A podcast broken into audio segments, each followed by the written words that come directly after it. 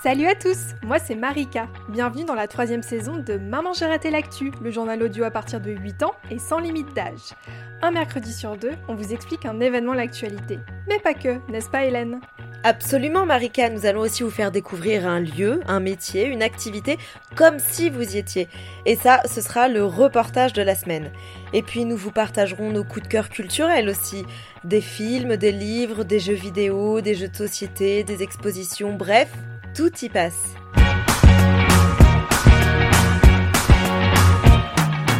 Bonjour à tous et bienvenue dans ce nouvel épisode. Bonjour à tous et merci Aubin pour ton chouette commentaire sur Apple Podcast. D'ailleurs, nous nous sommes rendus compte que pas mal d'entre vous nous laissaient également des commentaires sur d'autres plateformes d'écoute. Mille merci nous sommes le mercredi 24 novembre 2021 et sans plus tarder, voilà le menu du jour. Alors pour commencer, je vais vous expliquer d'où vient le Black Friday et quel est le problème avec cette habitude des promotions. On restera dans le monde de l'économie ensuite, puisque je vais vous parler argent-salaire pour répondre à la question de Pierre, pourquoi tout le monde ne gagne pas la même somme d'argent et pour terminer, je vais vous recommander une vidéo et un livre pour tout savoir sur Joséphine Baker, chanteuse, comédienne, danseuse et grande résistante, entre autres. Allez, c'est parti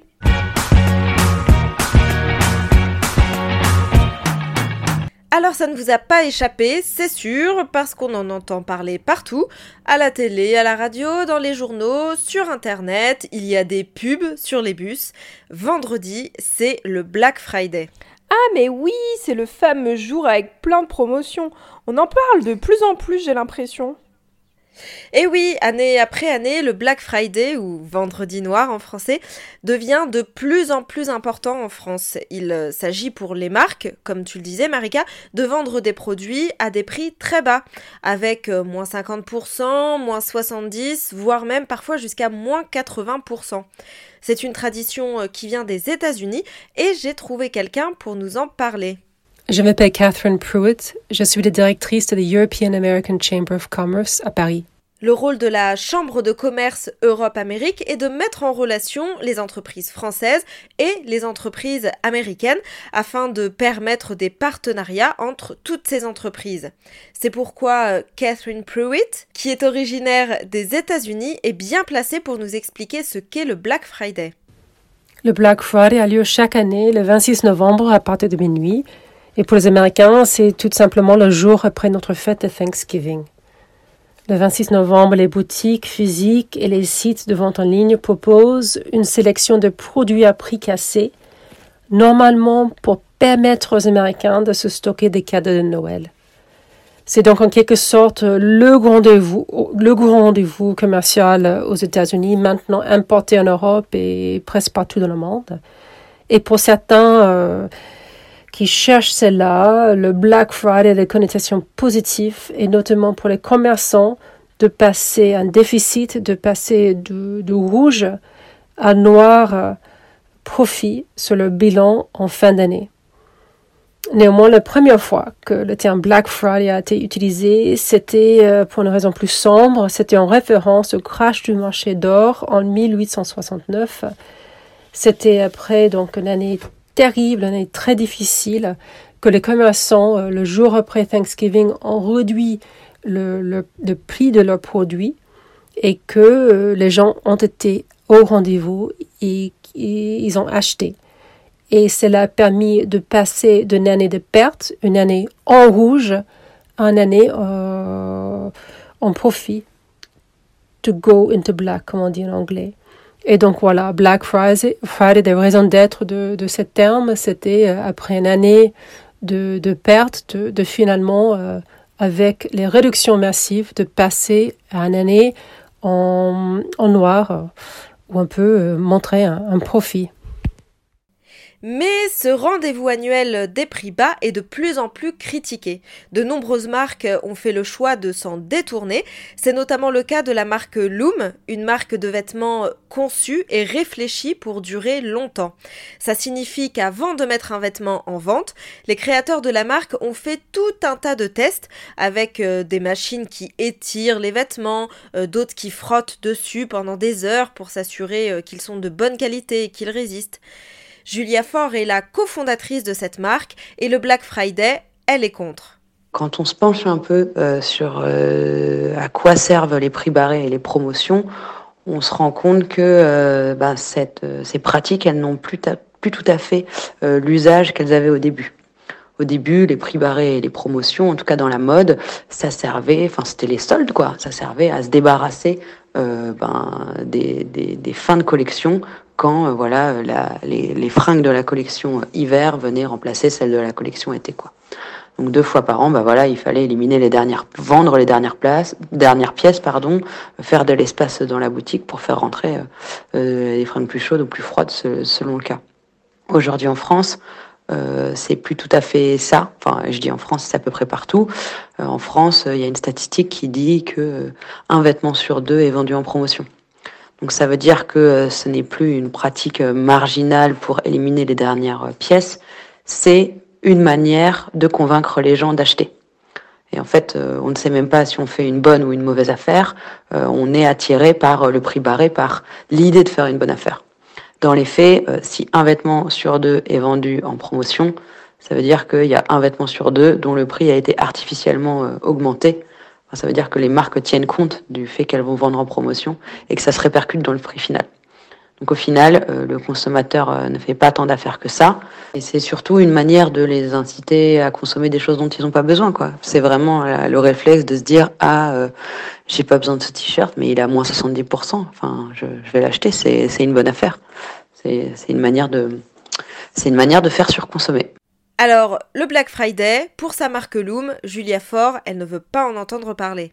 Alors, pour nous, euh, le Black Friday, ben, c'est euh, typiquement ce qu'il faut pas faire, quoi. C'est euh, utiliser des mécanismes pour faire acheter aux gens des choses dont ils n'ont pas besoin. Enfin, ça va pas quoi.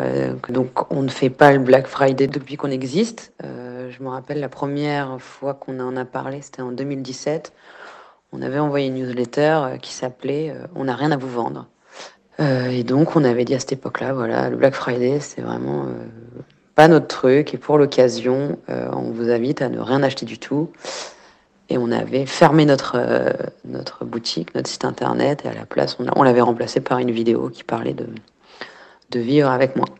Maintenant, pour le Black Friday, on ne fait plus rien. En fait, euh, on n'en parle plus parce qu'en fait, euh, enfin, c'est une attitude générale qu'il faut avoir, quoi. L'usage de la promotion comme manière euh, d'inciter les gens à consommer ce dont ils n'ont pas besoin, c'est quelque chose qui est extrêmement répandu partout, quoi. donc voilà, on ne fait plus le Black Friday et on pense que c'est une bonne chose de de, de, de, dénoncer ce, ce, ce, jour de la surconsommation, euh, mais que euh, voilà la, la, prise de conscience, elle doit s'étendre aux autres endroits où euh, la promotion comme incitation à consommer est utilisée. De plus en plus de marques prennent leur distance avec le Black Friday en lançant par exemple le Green Friday. C'est le vendredi vert. Ou le Positive Friday. C'est le vendredi positif. Mieux que Google Translate, Marika, merci beaucoup. De nombreuses marques, donc, s'engagent pour s'opposer au Black Friday. Et ça, c'est bon signe, selon Julia.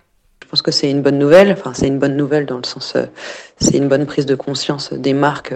Euh, c'est sans doute une bonne nouvelle parce que pour que les marques se rendent compte de ça, de la gravité d'inciter à consommer, c'est qu'on arrive à une situation de réchauffement climatique liée à, notre surconsommation euh, voilà, qui est euh, suffisamment inquiétante pour que euh, de plus en plus de marques renoncent à une manière d'artificiellement augmenter leurs ventes. Alors, on a bien compris que Julia et beaucoup de marques étaient contre le Black Friday. Mais au final, quel est le problème derrière toutes ces promotions? Pourquoi c'est mal, en quelque sorte, d'inciter les gens à acheter des choses? Déjà, c'est pas terrible socialement, quoi. Ça leur fait aussi dépenser de l'argent, peut-être qu'ils n'ont pas. Euh, sans doute pour les classes, euh, tout cas pour euh, les populations les plus fragiles ou les plus proches de la précarité. C'est jamais une bonne idée de, de, consommer plus que ce dont on a besoin. Euh, mais surtout, euh, c'est euh, au niveau de, de l'impact sur la planète que c'est grave la surconsommation. La surconsommation, enfin, à chaque fois qu'on produit un objet, on pollue. À chaque fois qu'on produit un objet, on, on consomme des ressources. donc, on devrait euh, essayer de voilà maximiser l'utilisation de ces ressources, d'essayer d'en utiliser d'utiliser seulement ce dont on a besoin, puisque puisqu'on sait qu'elles sont limitées, puisqu'on sait qu'à chaque fois qu'on le fait, on, on, pollue. On devrait essayer de, de, de, le faire le moins possible. Donc inciter euh, à la surconsommation, c'est vraiment euh, c'est gaspiller en fait ces ressources qui, qui nous sont comptées.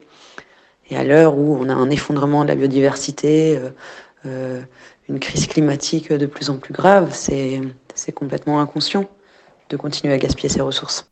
On vous le répète souvent ici, le meilleur déchet, c'est celui que l'on ne produit pas. L'idée est donc d'acheter moins de choses, juste ce que l'on a besoin, et de bonne qualité. Parce que vous vous doutez bien que quand vous achetez un t-shirt en solde à 5 euros, la qualité ne sera pas au rendez-vous, déjà. En plus, l'autre problème que ça pose, c'est celui de la différence entre la valeur et le prix pratiqué par la boutique. Parce que si la boutique vend à si peu cher, c'est qu'elle s'y retrouve. Ça veut dire que votre t-shirt euh, soldé à 5 euros, la boutique, elle a dû l'acheter 1 euro. Mais là, je vous le rappelle que votre t-shirt, euh, il est soldé. Donc le prix de départ était peut-être de 15 ou 20 euros. Le tout pour un produit euh, qui vaut uniquement 1 euro, un produit de mauvaise qualité, réalisé dans un pays où les gens sont mal payés, avec des produits qui polluent l'environnement. Puis ce produit fait des milliers de kilomètres pour arriver dans votre boutique et à la fin vous ne l'utiliserez pas longtemps parce qu'il va vite perdre sa couleur ou parce qu'il sera tout avachi ou parce qu'il va se trouer rapidement.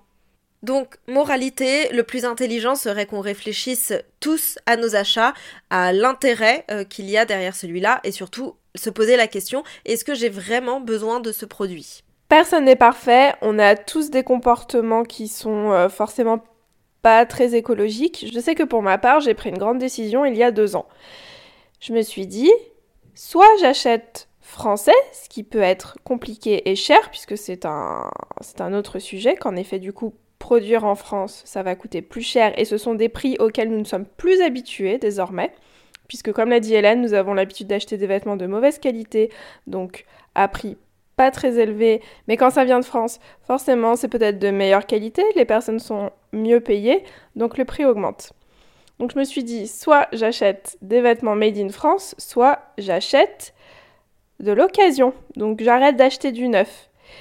Au début, je vous avoue que ça m'a fait bizarre. Et puis finalement, on s'y habitue. Et alors, ce que je trouve super agréable, c'est que quand je marche dans la rue, toutes les boutiques de mode, et eh ben finalement, je les regarde même plus. Et je vous avoue que honnêtement, ça enlève un poids et je peux euh, profiter de, euh, je ne sais pas, euh, peut-être d'autres magasins, de thé par exemple. Enfin voilà, avec des vitrines beaucoup plus sympas. Mais je ne m'arrête pas devant les vitrines de vêtements et je ne me sens plus dépendante de la mode. Et euh, après, euh, je m'achète toujours des vêtements. Alors certes, ce sont des vêtements d'occasion, ou alors de temps en temps des vêtements un petit peu plus chers, puisqu'il y a certains produits qui sont difficiles de trouver en France. Mais je vous avoue que c'est un sentiment très très agréable et c'est peut-être un défi que vous pouvez faire pour, euh, je ne sais pas, un mois. Pendant un mois, voilà, vous décidez eh bien que si vous avez envie d'avoir des vêtements, vous les cherchez d'abord d'occasion. Ça peut être un challenge assez intéressant. Dites-vous que chaque chose qui peut vous paraître difficile, transformez-la en défi. Ça ne vous met pas la pression. Si vous le remportez, c'est tant mieux pour vous et vous pouvez voir que vous avez les moyens. Si vous n'y arrivez pas, cela montre peut-être que vous n'êtes pas encore prêt à passer le cap.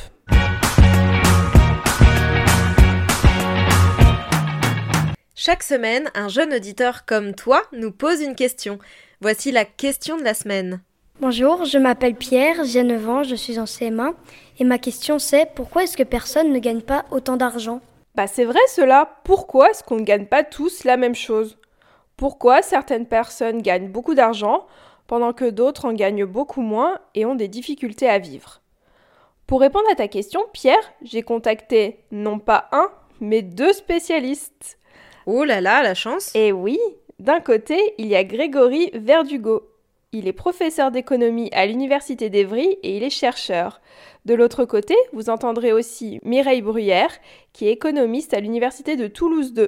Deux spécialistes de l'économie du travail, pile ce qu'il nous faut. Mais Marika, c'est quoi l'économie? Alors dans ce cas précis, l'économie c'est une activité humaine où on produit, donc on fabrique, on distribue, on échange et on consomme des biens. Donc les biens ce sont des choses utilisables et des services. Maintenant que cette super définition a été dite, c'est parti pour répondre à la question de la semaine. On va tout d'abord entendre Grégory Verdugo. Bonjour Pierre, c'est une très bonne question. Pour la plupart des gens aujourd'hui, la principale source d'argent, c'est le salaire. Donc, si tu veux comprendre pourquoi certaines personnes gagnent plus que d'autres, il faut comprendre pourquoi les salaires diffèrent entre les travailleurs dans la population. En fait, le critère principal qui explique les différences de salaire, c'est si ce que tu sais faire sur le marché du travail est très demandé par les employeurs qui te payent ou non. On sait que les employeurs en France demandent beaucoup de travail qualifié, qui est relativement rare. Et comme ce travail est très utile pour eux, ils sont prêts à le payer plus cher. C'est pour cela que ceux qui font des études plus longues ont tendance à être mieux payés aujourd'hui que ceux qui n'en font pas, surtout si ce sont des études dans des domaines qui sont très demandés aujourd'hui par les employeurs, comme c'est le cas dans l'informatique ou le domaine médical par exemple. Donc déjà, si vous savez faire des choses que peu de personnes savent faire, votre travail a plus de valeur et vous avez plus de chances d'être mieux payé. Mais ce n'est pas tout. Les employeurs préfèrent aussi les travailleurs qui ont plus d'expérience sur le marché du travail. Alors du coup, les jeunes qui ont moins d'expérience, ils ont tendance à gagner moins d'argent car ils débutent et ils savent faire moins de choses. Mais au fur et à mesure qu'ils accumulent de l'expérience, leurs salaires vont avoir tendance à augmenter. Si vos parents font le même métier depuis plusieurs années, demandez-leur s'ils ont envie d'en parler bien sûr, car on n'aime pas trop parler d'argent en France, j'ai remarqué, c'est comme ça. Donc vous pouvez demander à vos parents combien ils gagnaient au début de leur travail et combien ils gagnent maintenant. Généralement, ce n'est pas la même chose. Évidemment, il n'y a pas que les études longues à l'université qui permettent de gagner plus d'argent. Certains footballeurs et certains acteurs sont très bien payés, car ils arrivent à attirer beaucoup de spectateurs, ce qui leur permet de demander de très hauts salaires. En fait, les employeurs répondent à la demande des consommateurs. Si les gens sont prêts à payer cher pour voir des grands sportifs jouer ou préfèrent des films avec certains acteurs célèbres, alors ces acteurs et ces sportifs vont pouvoir demander des salaires très élevés. Et oui, même chose pour les youtubeurs. S'ils gagnent beaucoup d'argent, c'est parce qu'ils sont regardés par beaucoup de monde. Enfin, il faut savoir qu'en France, les écarts de salaire sont plus faibles qu'ailleurs, notamment parce qu'il existe un salaire minimum assez élevé. Un employeur ne peut pas payer quelqu'un en dessous de ce salaire. Cela augmente surtout le salaire des jeunes et des employés qui ont fait des études les plus courtes, et cela réduit pas mal les écarts de salaire dans la population. Un autre facteur qui réduit beaucoup les écarts en France, c'est qu'on a la chance que beaucoup de monde ait fait des études supérieures. Le travail qualifié y est moins rare et donc il y a moins d'écart entre les salaires de ceux qui sont allés à l'université et les autres. Mais c'est quand même très utile sur le marché du travail de faire des études, car on tend à obtenir des métiers plus stables et on a moins de chances de connaître des périodes où on est au chômage car on n'a pas de travail. Ce salaire minimum s'appelle le SMIC, le salaire minimum de croissance. Actuellement, il est de 8,30 euros de l'heure. Il change tous les 1er janvier, mais pas de beaucoup, et c'est le gouvernement qui décide. Je vais désormais laisser Mireille Bruyère nous parler du capital, en fait que possèdent des personnes ou des entreprises, et du coup cette intervention conclura la réponse donnée par les spécialistes. C'est-à-dire qu'ils euh, euh, euh, sont propriétaires, hein, c'est à eux, des, entreprises qui, en fonctionnant, produisent de l'argent. En faisant travailler les autres, produisent de l'argent. Ils sont propriétaires d'immeubles, par exemple, qui sont loués par d'autres personnes et donc ils reçoivent de l'argent à ce titre-là. Et donc le fait qu'ils possèdent ce qu'on appelle ce capital, hein, c'est pas donc au titre de leur travail, mais au titre de leur capital, ils reçoivent en plus une quantité d'argent, en plus de leur travail, ils reçoivent une quantité d'argent parce qu'ils sont propriétaires de ce capital. Alors évidemment, il n'y a pas de justification politique ou de justice. Effectivement, cette question que tu poses, c'est une question très très ancienne et, souvent euh, les, les, revendications sont euh, d'aller vers plus d'égalité, donc de donner à chacun finalement une quantité d'argent très proche de l'un des autres. C'est ce qu'on appelle la réduction hein, des inégalités et qui est une question qu'on pose depuis toujours et qui, euh, euh, fait rêver effectivement à une société qui serait plus juste. Parce qu'une société avec des grandes différences de revenus, hein, de quantité d'argent, évidemment, ça, ça conduit à une société plus violente. Car oui, plus vous avez d'argent, que ce soit donc parce que vous en avez hérité ou autre, plus c'est facile d'en gagner. Vous vivez peut-être dans un appartement ou une maison que quelqu'un d'autre possède. Dans ce cas-là, vos parents doivent verser un loyer à leur propriétaire. Et le propriétaire, ce n'est pas forcément son métier de louer des appartements ou des maisons. Il peut faire un autre travail à côté, mais ça lui fait de l'argent en plus. Et sinon, augmenter les salaires, on en parle beaucoup en ce moment. Surtout que les élections présidentielles approchent, et ça peut être une bonne manière pour les candidats de se faire davantage apprécier des électeurs. De plus, en ce moment, de nombreuses entreprises, des restaurants par exemple, comme on entend parler aux informations, ont du mal à embaucher, à trouver des gens qui veulent travailler pour eux. Les candidats à ces postes, ils veulent être mieux payés pour le travail qu'ils font. Il se peut donc qu'on en parle encore euh, quelques mois de cette euh, augmentation de salaire. Des discussions sont en cours, entre les syndicats par exemple et les entreprises, mais cela prend du temps. Alors si quelque chose se passe, ce sera sûrement en 2022. Je vous conseille aussi d'écouter le 16e épisode de la saison 2 de Maman j'ai raté l'actu, où Raphaël Rémy Leleu avait répondu à la question pourquoi les hommes gagnent plus d'argent que les femmes alors qu'ils ont le même travail et ont fait les mêmes études? Car c'est une autre inégalité salariale qui est importante. En tout cas, merci à nos deux économistes du jour pour leur réponse. Et si toi aussi tu as une question à nous poser, rendez-vous sur gmail.com. Il nous faut ton prénom, ton âge et bien sûr ta question, le tout sous format audio.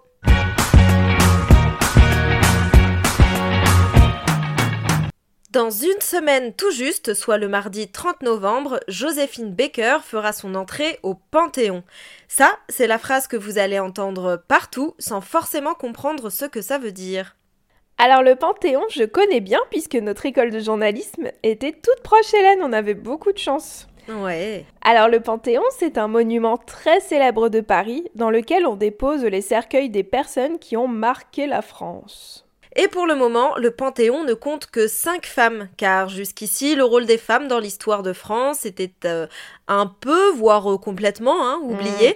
Joséphine Baker sera donc la sixième femme à y entrer et la première de couleur noire. En plus, si je ne dis pas de bêtises, Joséphine n'est pas née française. Tout à fait, Joséphine est née aux États-Unis, Freda Joséphine McDonald de son vrai nom, dans une famille pas très riche.